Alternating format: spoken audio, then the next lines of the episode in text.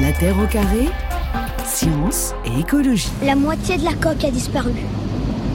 Bien. Et maintenant? Maintenant, je ne vois que le mât. Ferme les yeux. Ouvre-les quand je te le dirai. Maintenant. Il s'est en allé. Qu'est-ce que tu en déduis Elle est ronde. Comme ça. Toute ronde.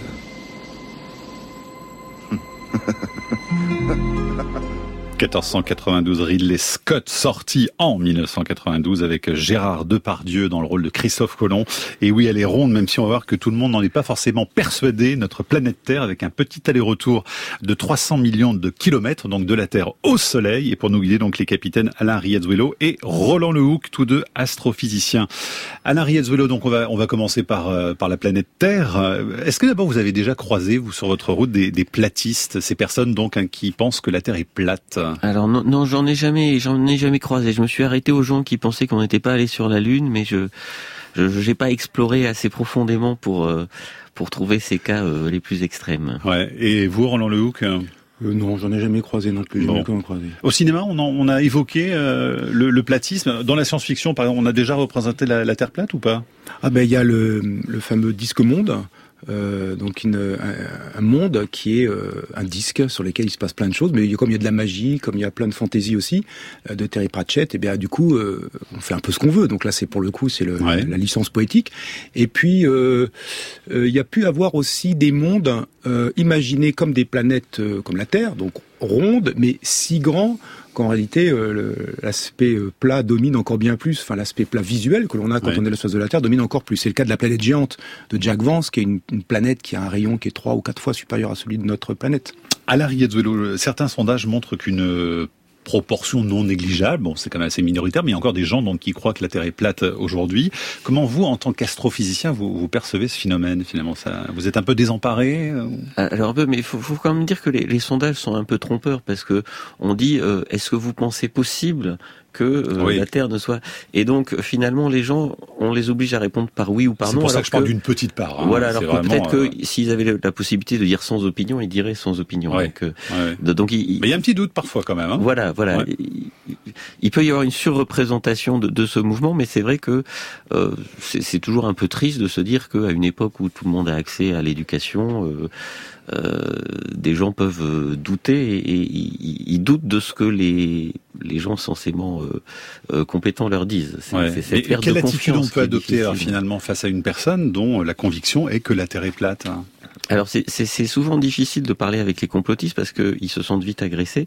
Donc si vous voulez parler avec eux, il faut, faut leur demander s'ils sont d'accord pour qu'on parle. Bon, c'est déjà, déjà. Voilà, il faut pas arriver en disant euh, petite brebis égarée, laisse-moi t'expliquer, ça, ça va pas marcher. Donc il faut attendre le bon moment, je dirais. Euh, il faut mieux le faire euh, en, tête à tête, c'est-à-dire si vous êtes trois scientifiques à entourer un climato-sceptique, ça, ça, ça va pas marcher non plus. Et il faut rappeler finalement les règles du jeu qu'on va parler de, de faits scientifiques, pas d'opinion, et que donc on va échanger des arguments. Il faut régulièrement rappeler est-ce qu'à la lumière des nouveaux arguments, vous vous sentez prêt, vous, vous imaginez possible de changer d'avis? Et, en fait, euh, au bout d'un moment, quand ils sont acculés, les gens euh, invoquent euh, le, droit à l'intime conviction. Et il faut leur faire comprendre que ça n'a pas lieu d'être dans cette discussion où on parle de faits et non d'opinion. Roland Lehoux, qui a un documentaire, hein, je crois justement, qui, qui montrait aux États-unis comment des, des platistes essayaient de prouver scientifiquement, en fait. Alors, c'est pas tellement là. Ce qui est, ils essaient d'adopter une démarche, en tout voilà, cas. C'est un physicien américain, je crois, qui était un peu, semble-t-il, agacé, parce que ce mouvement a l'air plus important malgré tout aux États-Unis qu'en France, de, de voir un peu toutes ces questions qui tournaient et qui ne, qui ne se résolvaient pas d'une certaine façon socialement. Et donc il a fait ce documentaire et il a, il a mené une enquête dans les milieux platistes pour voir comment ça fonctionnait. Et, euh, et le documentaire est, euh, tout à fait, euh, comment dire, pas du tout méprisant pour, pour ces gens-là, qui se posent finalement sincèrement une question. Après tout, euh, on regarde autour de moi, euh, la Terre a l'air assez plate, euh, bon, peut-être peut-être qu'elle l'est vraiment, et qui, pour certains d'entre eux, ont tenté de faire des expériences qui vont démontrer la, la, mmh. vérité de la Terre plate. Et les, les, deux fois, les deux, les deux expériences de manip qui sont faites et qui sont montrées dans le documentaire sont assez éclairantes, où les, les personnes qui les font aboutissent à la conclusion que c'est contraire à leur position, leur hypothèse de départ, qui est la Terre est plate. Je fais l'expérience qui doit montrer, elle ne montre que non, mais ils ne changent pas leur position. voilà, le, point, il est peut-être là. Donc ils se posent légitimement des questions, tout le monde a le droit de se poser des questions. Ils essaient d'y répondre par eux-mêmes avec leurs moyens mhm. imparfaits. Les scientifiques eux-mêmes ont des moyens qui sont imparfaits. Ils sont censément plus éduqués, euh, plus habiles et plus euh, entraînés à répondre aux questions compliquées qu'ils se posent, mais ils sont finalement, ils ont aussi des moyens imparfaits. Donc eux, pareil. Mais à la fin, eh bien, ils, ne, sont pas capables de changer leur position, leur, leur hypothèse en fonction du résultat qui se répète. C'est-à-dire, il y a eux, puis leurs collègues qui ont fait ça, et puis ils en discutent, et puis finalement, euh, c'est un, c'est un problème de l'appareil de mesure. Voilà. Et donc, euh, voilà, c'est, c'est un peu là peut-être que réside le point, c'est la, la difficulté de changer de position mentale alors qu'on a pourtant des, des, des évidences ou des preuves, on devrait dire en français. Alain Riazzolo, justement, la mesure, hein, c'est aussi euh, un des grands sujets de, de, votre ouvrage, parce que comment on mesure la rotondité de, de, la Terre, sa masse également, tout ça, ça fait partie de l'histoire des sciences aussi, hein, sur notre planète. Oui, en fait, l'histoire de, de, de la compréhension de la Terre et de sa place dans l'univers, ça a accompagné quantité de développement. Euh, et c'est assez logique puisque euh, il est assez normal qu'un des points de départ de nos réflexions soit notre environnement immédiat, c'est-à-dire la Terre. Et, et, en plus, certaines de ces questions pouvaient être résolues avec des outils assez rudimentaires, donc ont été résolues dès l'Antiquité. Euh, démontrer que la Terre est ronde, on pouvait le faire dès l'Antiquité. Trouver la source d'énergie du Soleil, c'était beaucoup plus dur, donc c'est quelque chose qui viendra euh, beaucoup plus tard, évidemment. Ouais. Donc on peut dire vraiment qu'on sait que la Terre est ronde depuis euh, depuis ces temps lointains quand même. Euh. Voilà, le, le, premier à l'écrire noir sur blanc, c'est Aristote au IVe siècle. Il donne plusieurs arguments, bah, notamment l'histoire de la coque du bateau qui disparaît avant le mât quand, quand le bateau s'éloigne euh, du rivage. Euh, il est le premier à l'écrire noir sur blanc. Euh, il, il, compile probablement un savoir qui était connu ou soupçonné depuis quelques décennies ou siècles avant, mais à ce moment-là, je dirais, c'est gravé dans le marbre parce que c'est écrit et ça va s'enseigner euh, jusqu'à maintenant sans jamais être oublié. vous racontez aussi qu'il y avait énormément de différentes unités de, de mesure, de longueur en particulier, hein, pour mesurer la Terre, mais ça devait être un vrai casse-tête. Comment on faisait pour arriver à quelque chose qui fasse un peu consensus?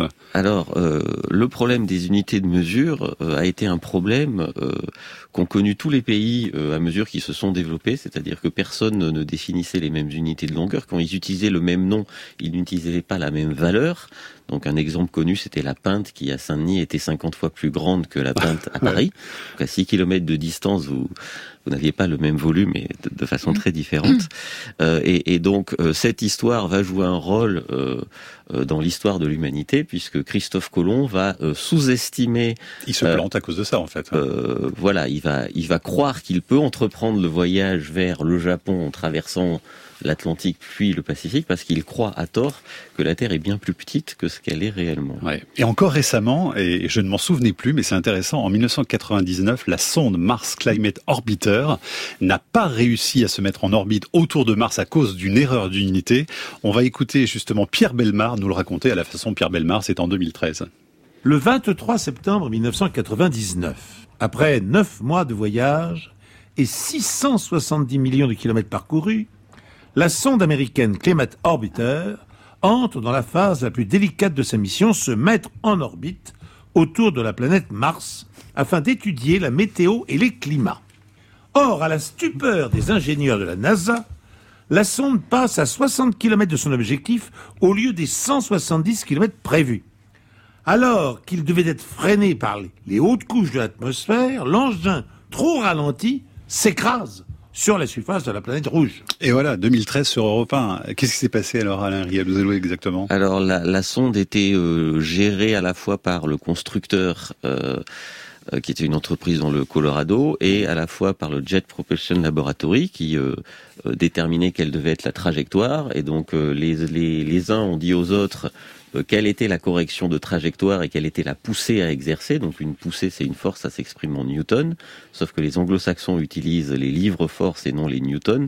Il y a un facteur 20 entre les deux, et euh, une personne euh, s'est trompé dans la conversion. incroyable quand même qu'on fasse cette erreur en, 1999 avec les enjeux qu'il y a. Euh, oui, oui, mais c'est euh, il y a beaucoup d'unités. Enfin, il y a beaucoup d'unités dans le monde et si vous dites si vous dites la réponse est 42, la réponse en fait est toujours 42. Précisez l'unité. Voilà, et c'est 42 mètres et 42 centimètres. Évidemment, c'est pas la même chose. On peut préciser que le fait que nous avons des unités de mesure communes presque partout dans le monde, c'est un acquis de la Révolution française puisque cette volonté d'uniformiser tout ça est née de la Révolution française et juste avant des cahiers de doléances où les gens se plaignaient. Un des, un des reproches les plus fréquents des cahiers de doléances, c'était ces unités de mesure et euh, on a finalement essayé d'unifier tout ça, sauf les anglo-saxons. Notre Soleil s'est formé il y a environ 4,5 milliards d'années dans le bras d'Orion, situé dans la Voie lactée. Il est né quand un nuage de poussière et de gaz, connu sous le nom de la nébuleuse solaire, s'est effondré. Lors de cette formation, la matière qui avait été condensée en une boule de gaz en feu est devenue notre Soleil. Roland Lehoucq, après la Terre, c'est donc le Soleil qui nous intéresse. Toujours extrait de cet ouvrage. Comment a-t-on su les secrets de la Terre au Soleil? Alors c'est vrai qu'on a régulièrement des, des, images de notre étoile d'une précision, d'une beauté assez extraordinaire hein, qui sont livrées par les agences spatiales ou les, les astronomes. On a d'ailleurs mis sur les, les, stories Instagram et Facebook de la Terre au carré une image très très belle du Soleil avec une éjection de matière monumentale. Ça peut atteindre des centaines de milliers de kilomètres. C'est presque notre lien direct à notre étoile d'ailleurs, non? Alors le lien direct c'est d'abord la lumière qu'on reçoit du soleil. Alors on a, souvent tendance à dire on reçoit du soleil de la chaleur. La réponse est non. Nous recevons de la lumière du mhm. soleil, lumière qui absorbée éventuellement par notre environnement, euh, peut faire de la photosynthèse, il s'agit d'être vivant photosynthétique, peut nous chauffer, si on est avec un, t-shirt noir, eh il sera un peu plus réchauffé, plus absorbant euh, la lumière, il va se réchauffer un peu plus qu'un t-shirt un t-shirt clair. Donc le premier lien avec le soleil, c'est la lumière, le lien évident. Le deuxième, un peu plus subtil, c'est le fait que la Terre est, en révolution, tourne autour du Soleil, donc il y a un lien gravitationnel, on est euh, attaché au Soleil euh, par la gravitation mutuelle entre la Terre et le Soleil.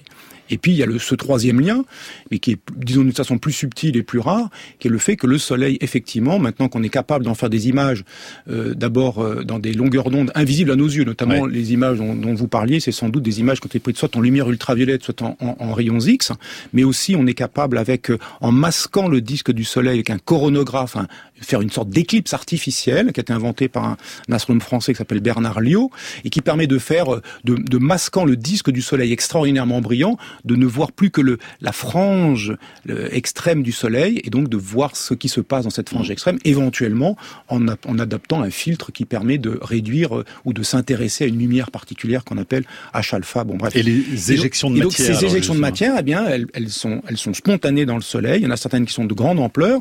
Elles dépendent de l'activité du soleil qui, est, qui suit un cycle d'environ 11 ans. C'est pas, c'est pas comme un métronome, mais il y a un cycle. Là, on est en phase de, de, de montée du cycle. On était dans une phase basse, maintenant on rentre dans une phase de montée du cycle. Donc c'est-à-dire qu'on aura de plus en plus il y aura de plus en plus de, de, tâches à la surface du Soleil, une activité magnétique plus importante, une activité de surface plus importante, d'éjection de masse, et ces éjections se font un peu dans toutes les directions.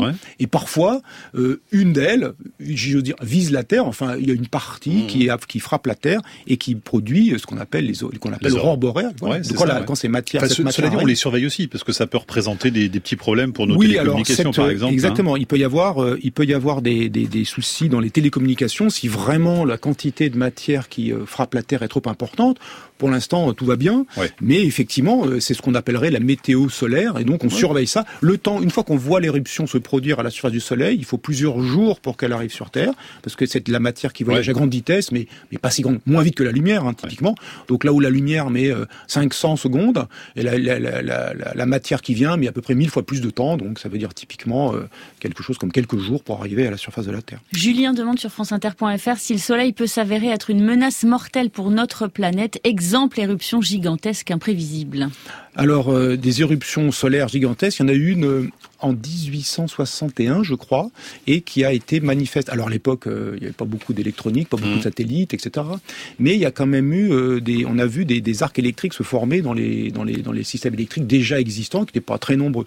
Si une éruption solaire de très grande ampleur frappait la Terre, effectivement, ça pourrait faire porter un risque non négligeable les Québécois ont vécu un épisode quand même dans les années 80. Oui, donc il pourrait y avoir, exactement, il pourrait y avoir des non négligeable, ça veut dire quoi Ça veut dire, eh bien, si les satellites euh, s'arrête, euh, notre, notre vie, en tout cas pour les Occidentaux, euh, dépend beaucoup des communications par satellite, dépend beaucoup de la météo par satellite, hmm. dépend beaucoup de, de bah, pour les télécommunications. Donc c'est les communications coupées, mais je veux dire physiquement, il n'y a pas. Ah physiquement, non. Nous, à la surface de la Terre, il y aura les, les particules qui frappent la surface, le, le, haut de l'atmosphère, vont être guidées par le champ magnétique de la Terre et aboutir essentiellement au niveau des pôles.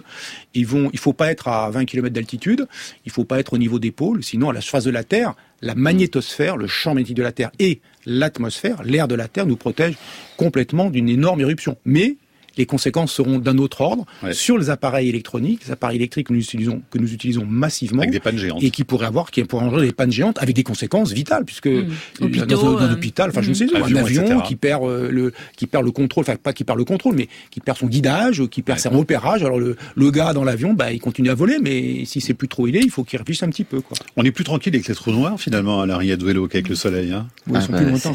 ils sont plus loin, ils sont moins dangereux. on est plus tranquille finalement. Qu'est-ce qu'on cherche encore à savoir sur le soleil d'ailleurs aujourd'hui, Roland Lehoucq Alors c'est quoi les grandes questions qui peuvent se poser à un, scientifique aujourd'hui? Eh Qu'est-ce qu'on ne sait pas alors, sur notre étoile? moi, d'abord, euh, disclaimer, je ne suis pas un spécialiste du Soleil pour pour commencer. Donc, je, je n'ai pas une vision complète de tout ce qui se fait et tout ce qui se dit, mais et tout ce qui se recherche. Sur la question, mais il y a quand même. Mais j'ai voilà, moi j'ai raconté dans dans cet ouvrage, j'ai raconté euh, comment on a compris l'origine de ce qu'on appelait à l'époque la chaleur solaire, en la lumière solaire? Comment se fait-il que le soleil brille? Et en fait, la question compliquée n'est pas tant celle-là que de comment se fait-il qu'il brille depuis aussi longtemps? Que ça des, milliards d'années. que ça se maintienne depuis des milliards d'années. D'où vient l'énergie du soleil? C'est un peu la question qui est derrière. Alors, Concernant le Soleil, cette question essentiellement elle est réglée, mais il y a eu de nombreuses autres énigmes qui ont été euh, traitées, notamment euh, ce qu'on appelait les neutrinos solaires, la question des neutrinos solaires dans les années 90, et maintenant les questions qui intéressent beaucoup les, gens qui travaillent autour du Soleil, c'est toute la question de l'activité du Soleil, et surtout de comprendre en détail son fonctionnement magnétique, son cycle de 11 ans, quelle est l'origine de ce cycle de 11 ans, les renversements de la polarité magnétique du Soleil, et de la façon dont se forment ces éruptions solaires. D'une certaine façon, la compréhension de ce qu'on pourrait appeler météo solaire. Donc il reste des petites zones d'ombre sur toutes ces questions-là. Ah oui, oui. Enfin des zones d'ombre. C'est encore des recherches, c'est encore des, champs de recherche extrêmement actifs et qui nécessitent euh, finalement des moyens intellectuels d'humains qui réfléchissent et puis de calcul parce que ça implique les, les premières représentations, disons mathématiques, de modélisation du Soleil. C'était papier-crayon ensuite les ordinateurs, et maintenant des ordinateurs plus puissants permettent de faire des choses encore bien plus compliquées. Donc au tout début, le Soleil est une sphère uniforme, homogène, après, on raffine, et il y a la densité, la masse varie avec la profondeur, la température varie, on rajoute, on rajoute, on rajoute de la physique, et maintenant qu'on est capable d'avoir, de faire des calculs bien plus complexes, on peut rajouter cette grande complexité qu'ajoute la présence d'un champ magnétique, et puis de la rotation, c'est du Soleil, de l'effet de la rotation du Soleil. Et quand est-ce qu'on a su alors justement que ce combustible, quand est-ce qu'on a compris finalement que ce combustible pouvait comme ça euh, être alimenté pendant aussi longtemps? Ça, c'est au début du XXe siècle où euh, Jean Perrin d'un côté et Arthur Eddington de l'autre, dans les années 1920, ont compris que l'origine du rayonnement solaire. Alors, par origine, il faut comprendre deux choses. Pourquoi le soleil brille? Pourquoi il est brillant? Il est brillant parce qu'il est chaud, comme un filament d'ampoule. Euh, dans ce studio, il y a des ampoules, peut-être pas tout à filament maintenant, vous êtes sans doute passé avec des LED, mais il fut un temps où c'était un filament, un, morceau de métal traversé par un courant électrique qui chauffait, devenait lumineux. C'est aussi le cas pour la roche chauffée qui sort des volcans, la lave, c'est aussi le cas pour un métal porté au feu. Les objets chauds deviennent brillants dans la gamme de la lumière visible à nos yeux. Le soleil à 6000 degrés, il a une température qui le rend visible à nos yeux d'humains. Il envoie de la lumière que nos yeux peuvent capter donc ça, c'est un point. Le soleil brille parce qu'il est chaud, essentiellement. On peut se demander comment se fait-il qu'il soit chaud, mais il brille parce qu'il est chaud. La question, c'est il brille très intensément. Il a fallu quantifier euh, la, quantité d'énergie qui est rayonnée par le soleil. Et une fois qu'on s'est rendu compte que c'était une quantité énorme, il a fallu se dire, mais alors d'où vient-elle? Comment expliquer que le Soleil, il a une ancienneté dont les géologues au début du XXe siècle nous disaient c'est plusieurs centaines de millions d'années et sans doute un milliard d'années. C'était pas encore la précision que nous avons maintenant, mais l'idée que c'était extrêmement long. Et les premières modélisations du Soleil aboutissaient à une durée du Soleil qui n'était que de 30 millions d'années. Donc vous dites, le Soleil doit avoir l'âge de la Terre un milliard d'années pour faire rond. De l'autre côté, les modèles astrophysiques vous disent 30 millions d'années. Hum, il y a un problème. Donc d'où vient, où est la source d'énergie du Soleil? Donc la question compliquée était pourquoi le Soleil brille? Durablement, sous-entendu des milliards d'années. Et il a quel âge le Soleil? 4,5 milliards d'années. 56 milliards d'années. Camille, des questions on les a... Pierre voulait savoir ce que deviennent les éjections de matière euh, du Soleil?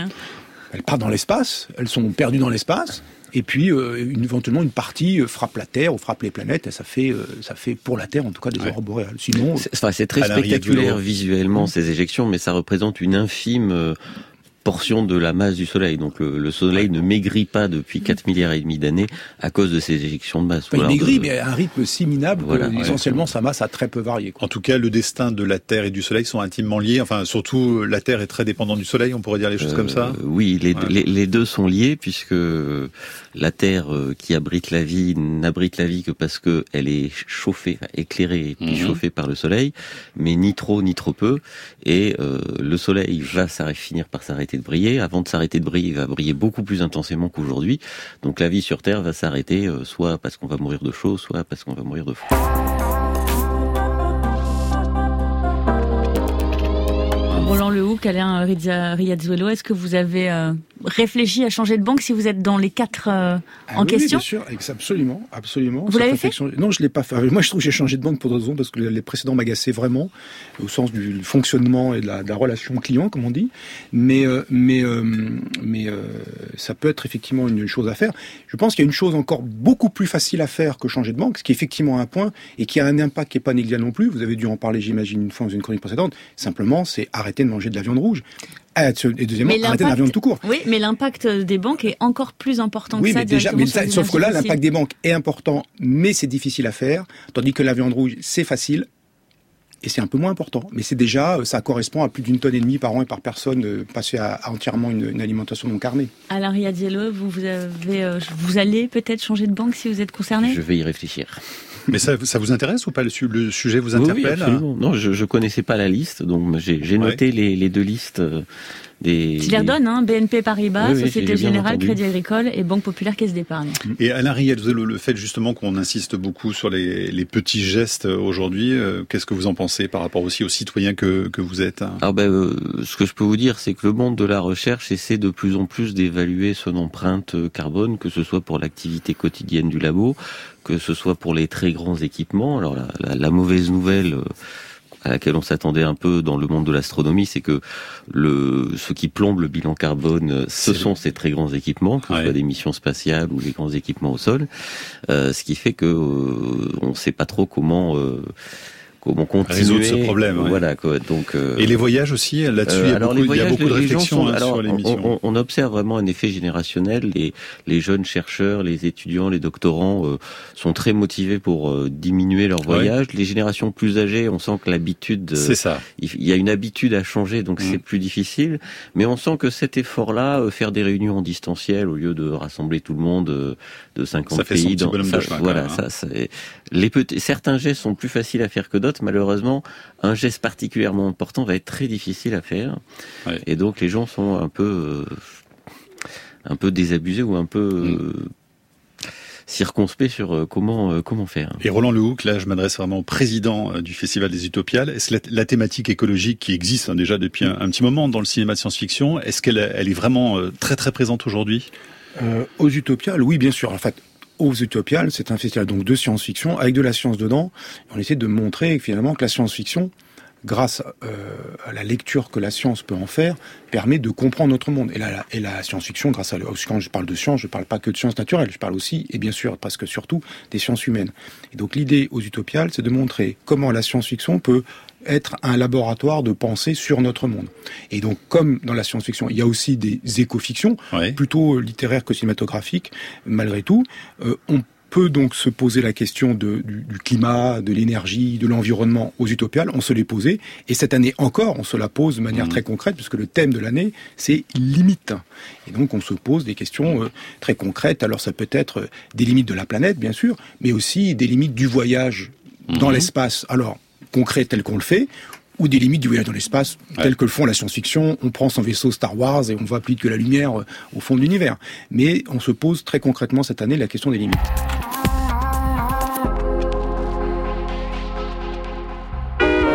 Vacances, le voici arrivé, le moment tant attendu. Et au bout du chemin, on va enfin voir se profiler le coin tranquille dont on a rêvé toute une année.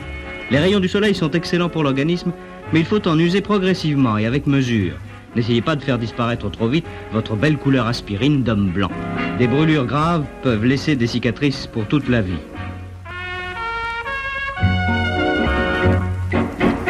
Conseil donc des actualités françaises en 1960. Bah, c'est toujours bon de rappeler qu'il faut faire gaffe au soleil quand même, euh, un Le Hook. Hein. Ah ben, la lumière est bien agréable, évidemment pour pas bien des aspects que tout le monde connaît, mais euh, c'est une forme d'énergie. Et quand trop d'énergie rentre dans votre corps, que ce soit sous forme de l'impact d'une batte de baseball, d'une balle de fusil ou de rayons lumineux, il y a des petits effets. Il y a des effets. Donc la lumière du soleil, comme ailleurs, si on en a trop, il y a des effets. Singulièrement celle de plus haute énergie, qu'on appelle lumière ultraviolette, qui est essentiellement filtrée arrêtées, absorbées par la couche d'ozone en haute atmosphère, mais dont une partie arrive au sol et dont il faut euh, éventuellement se prémunir. Leïla demande sur franceinter.fr, vous disiez tout à l'heure, Roland Lehou, que, que, le soleil nous apportait de la lumière, mais pas de chaleur, euh, alors qu'il est très chaud, le soleil évidemment. Aucune chaleur euh, transmise sur Terre Non, par... parce que la chaleur, elle, alors, le, la chaleur, c'est une forme d'énergie qui correspond à l'agitation microscopique de, la, de la matière. Une, quand un objet est chaud, c'est que ses atomes et ses molécules sont un peu plus agités que quand il, est, quand il nous apparaît froid. Et le soleil, lui, est chaud, effectivement, il est constitué de matière, mais le mode de transport de l'énergie, il n'a que trois, qu'on appelle la convection, la conduction et le rayonnement. Conduction, c'est au contact, vous collez au radiateur et vous dites ah c'est chaud parce que mmh. vous êtes les, les, l'agitation, si j'ose dire, du radiateur se transmet de proche en proche à votre corps. La convection sont plutôt des mouvements d'ensemble et là c'est autour l'air autour du radiateur qu'on devrait appeler plutôt donc convecteur, et plus moins dense, plus chaud, moins dense, se met à monter, remplacé par de l'air froid qui est chauffé, et puis ça tourne tout seul. On le voit aussi euh, dans l'atmosphère de la Terre, ces mouvements, ces grands mouvements de convection. Enfin, on les voit, on les constate quand on voit les nuages avec le plancher des nuages qui est tout, tout au même endroit, qui est l'endroit où se condense l'humidité de l'air. Et puis il y a le rayonnement, qui est le troisième mode dans le vide, qui essentiellement vide, qui sépare la Terre du Soleil, le seul mode de transport de l'énergie, c'est le rayonnement, et c'est pour ça que le Soleil rayonne en surface, et c'est pas de la chaleur par conduction ou par convection. Françoise demande si la rotation de la Terre pourrait euh, s'accélérer, euh, Alain Riazuelo euh, Alors, globalement, non. donc ce qu'on ce qu'on a observé à partir des années 1930, c'est que la durée du jour fluctuait à l'échelle de la milliseconde au cours des saisons. Donc on comprend assez bien pourquoi. Hein. Quand vous avez de l'eau des océans qui s'évapore et que vous avez plus de vapeur d'eau dans l'atmosphère, ben la, la, masse est répartie un peu plus en périphérie que quand euh, toute cette vapeur d'eau euh, est au sol. Et donc euh, la rotation de la Terre, de même que le patineur qui tourne plus ou moins vite quand il écarte les bras, est affectée par la quantité de vapeur d'eau, par exemple, qu'il y a dans l'atmosphère. Donc vous avez des petites fluctuations de l'ordre de la milliseconde par jour, que l'on sait mesurer depuis bientôt un siècle et qui nous renseigne sur des tas de processus, y compris des processus géophysiques euh, internes. Euh, par contre, sur le très long terme, la rotation de la Terre évolue du fait de l'influence de la Lune la Lune s'éloigne de la Terre et ralentit légèrement la Terre. Donc on, peut montrer qu'à l'époque des dinosaures, les, les, journées duraient 22 heures contre 24 maintenant, et que à terme, les journées seront beaucoup plus longues que maintenant. Euh, C'est-à-dire euh, alors ça, il y aura. Euh, alors je, je le, processus final n'arrivera jamais puisque la Terre se fera engloutir par le Soleil avant, avant qu'elle soit voilà. Mais euh, sur le sur le long terme, la Terre tournera sur elle-même au même rythme que la Lune tourne autour de la Terre. Si si la Terre survit à tout ça, donc ça fera des journées euh, qui se compteront en semaines. Ah, ah, oui, quand même, ça va être long. Hein. les journées lunaires durent un mois, puisque la Lune tourne toujours la même face euh, vers la Terre, et à terme, la Terre se synchronisera avec la Lune. Donc, euh, Quand on se dira demain, bah... grosse journée. le, le, le, couple Pluton-Caron Pluton et Charon sont satellites, qui sont à peu près de même taille, sont synchronisés l'un l'un face à l'autre. Ils ont, ils ont toujours, ils tournent l'un autour de l'autre, enfin l'un et l'autre autour de leur centre de gravité commun, et ils présentent l'un face à l'autre toujours à peu près la même face. À l'arrière de on parlait de la rotondité de la Terre. Euh, est-ce qu'il y a des, des planètes ou des étoiles qui n'ont pas cette forme sphérique quasi parfaite parce que la Terre est un petit peu aplatie hein, Alors, au pôle. Euh, voilà, quand Isaac Newton euh, décrit les lois de la gravitation en 1687, il comprend qu'un objet qui est soumis à la fois aux forces de gravitation devrait être sphérique, mais s'il tourne sur lui-même, la force centrifuge va légèrement l'aplatir au pôle. Donc il prédit que la Terre doit être légèrement aplatie au pôle, et euh, il vérifie en fait cette prédiction avec deux planètes dont on observe à l'œil euh, avec les moyens de l'époque, qui sont Jupiter et Saturne, qui sont effectivement aplaties. Donc euh, Saturne est à un aplatissement de 10%, c'est-à-dire que la, la, distance qui sépare le pôle nord et le pôle sud de Saturne est 10% plus courte que le diamètre de l'équateur. Et c'est 5% pour Jupiter. Donc et nous, la Terre euh, pour la Terre, c'est 0,3%. Ah oui, ça a été, beaucoup alors. Voilà, ça a été beaucoup plus difficile à vérifier. Et euh, il y a des expéditions françaises dans les années 1730 qui ont vérifié sur le terrain que la Terre était légèrement plus incurvée à l'équateur qu'au niveau du cercle polaire. Ils sont allés en Laponie, hein, c'est ça. Voilà, c'est ça. Euh, voilà, c'est une histoire extraordinaire qui, qui mériterait une émission. Oui, oui, parce que c'était un moment de controverse. Hein, ah, absolument, absolument. Les gens avaient essayé de mesurer la variation de la courbure de la Terre à l'échelle de la France métropolitaine, mais finalement l'arc était trop petit, donc les mesures n'étaient n'était pas concluante. Donc on faisait des expéditions scientifiques. Voilà, des, des expéditions qui étaient extrêmement risquées. Hein. L'expédition au Pérou, il y a eu, il y a eu moins de gens qui se, il y a même pas la moitié des gens qui sont partis, mmh. qui sont revenus. Mmh. donc c'était, c'était, mais c'était pour pour la science et c'était un, un grand moment d'histoire des sciences. Donc ça, c'est pour les planètes. Euh, pour les étoiles, on observe qu'il y a des étoiles qui ont des rotations extrêmement rapides. Euh, dont la vitesse euh, au niveau de leur équateur se compte en centaines de kilomètres par seconde. Et dans ce cas-là, donc ça se joue sur leur forme. Exactement. Plus plus l'objet tourne vite, euh, tout paramètre euh, égal par ailleurs, plus il va être aplati. Et donc il y a une étoile dans la constellation de Lydie qui s'appelle Achernar, dont on peut mesurer par des mesures indirectes que son disque n'est pas un cercle quand on le voit en projection sur le ciel, mais que c'est une ellipse qui est euh, aplatie d'un facteur 2. C'est-à-dire que si on voit l'étoile dans son plan équatorial, dont on n'est pas sûr, eh ben, la distance des deux pôles est deux fois plus courte que la distance du diamètre équatorial. Alors, si on la voyait à l'œil nu, ce serait quoi comme une patate ou Ça serait euh, alors une patate, euh, ça serait une, une sphère aplatie. Ouais, neuf. Alors peut-être un œuf, je m'en rends pas compte dans le cas d'un œuf. Une mandarine, si vous voulez, une mandarine, si vous voulez faire une. Ah oui, donc d'accord. Voilà.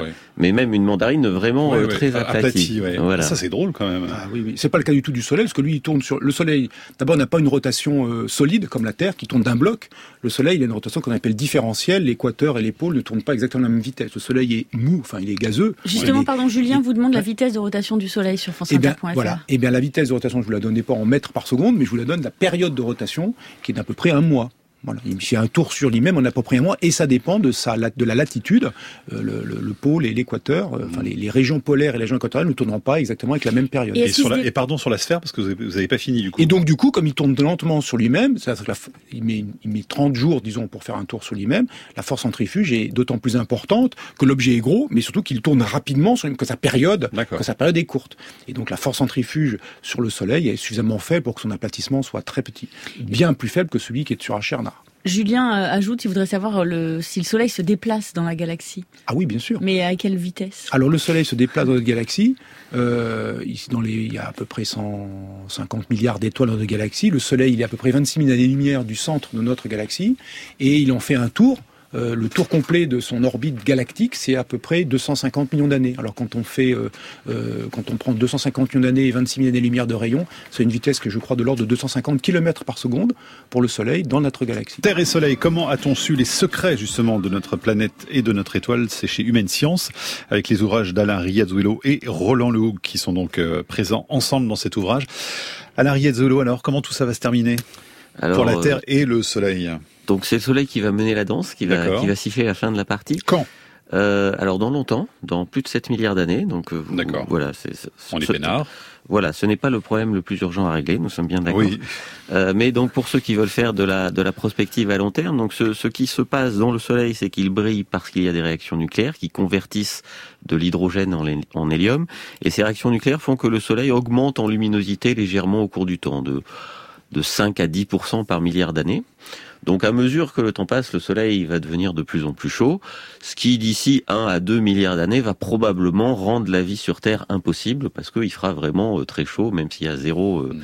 euh, gaz carbonique dans l'atmosphère, ben, il y aura toujours de la vapeur d'eau, il y aura de plus en plus de vapeur d'eau dans l'atmosphère parce qu'il y aura de plus en plus d'évaporation. Donc ce serait une fournaise. Et comme la vapeur d'eau est un gaz à effet de serre, ça va amplifier le phénomène.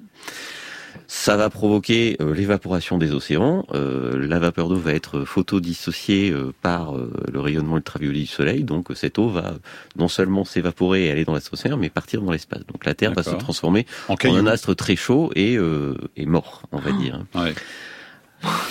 mais hein. il existera toujours. Alors, non, mais c'est pas fini.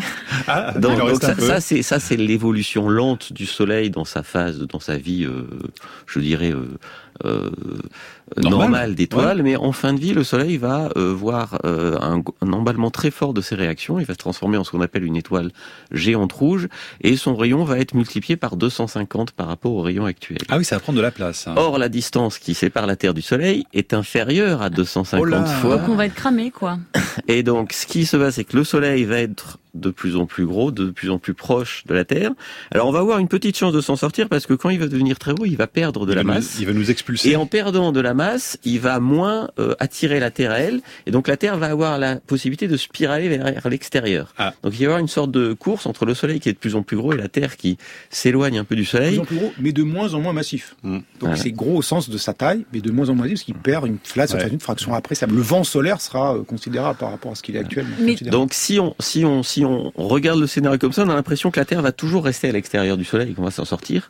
Sauf que comme les pertes de masse du Soleil vont être extrêmement violentes à la fin, en fait, les, elles vont freiner la Terre sur son orbite, qui va donc être ralentie et qui va spiraler vers le Soleil. Et 500 000 ans avant le que le Soleil ait atteint le maximum de son expansion, euh, on va y passer Alain Braïc, euh, André Braïc précisait, ceux qui veulent savoir à quoi ressemble l'enfer n'ont qu'à attendre un peu, c'est-à-dire entre 7 et 8 milliards d'années. voilà, c'est exactement ce que vous avez décrit.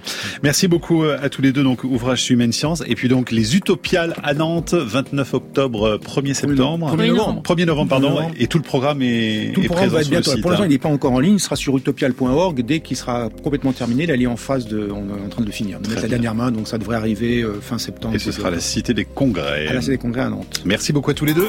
La Terre au carré est un podcast France Inter.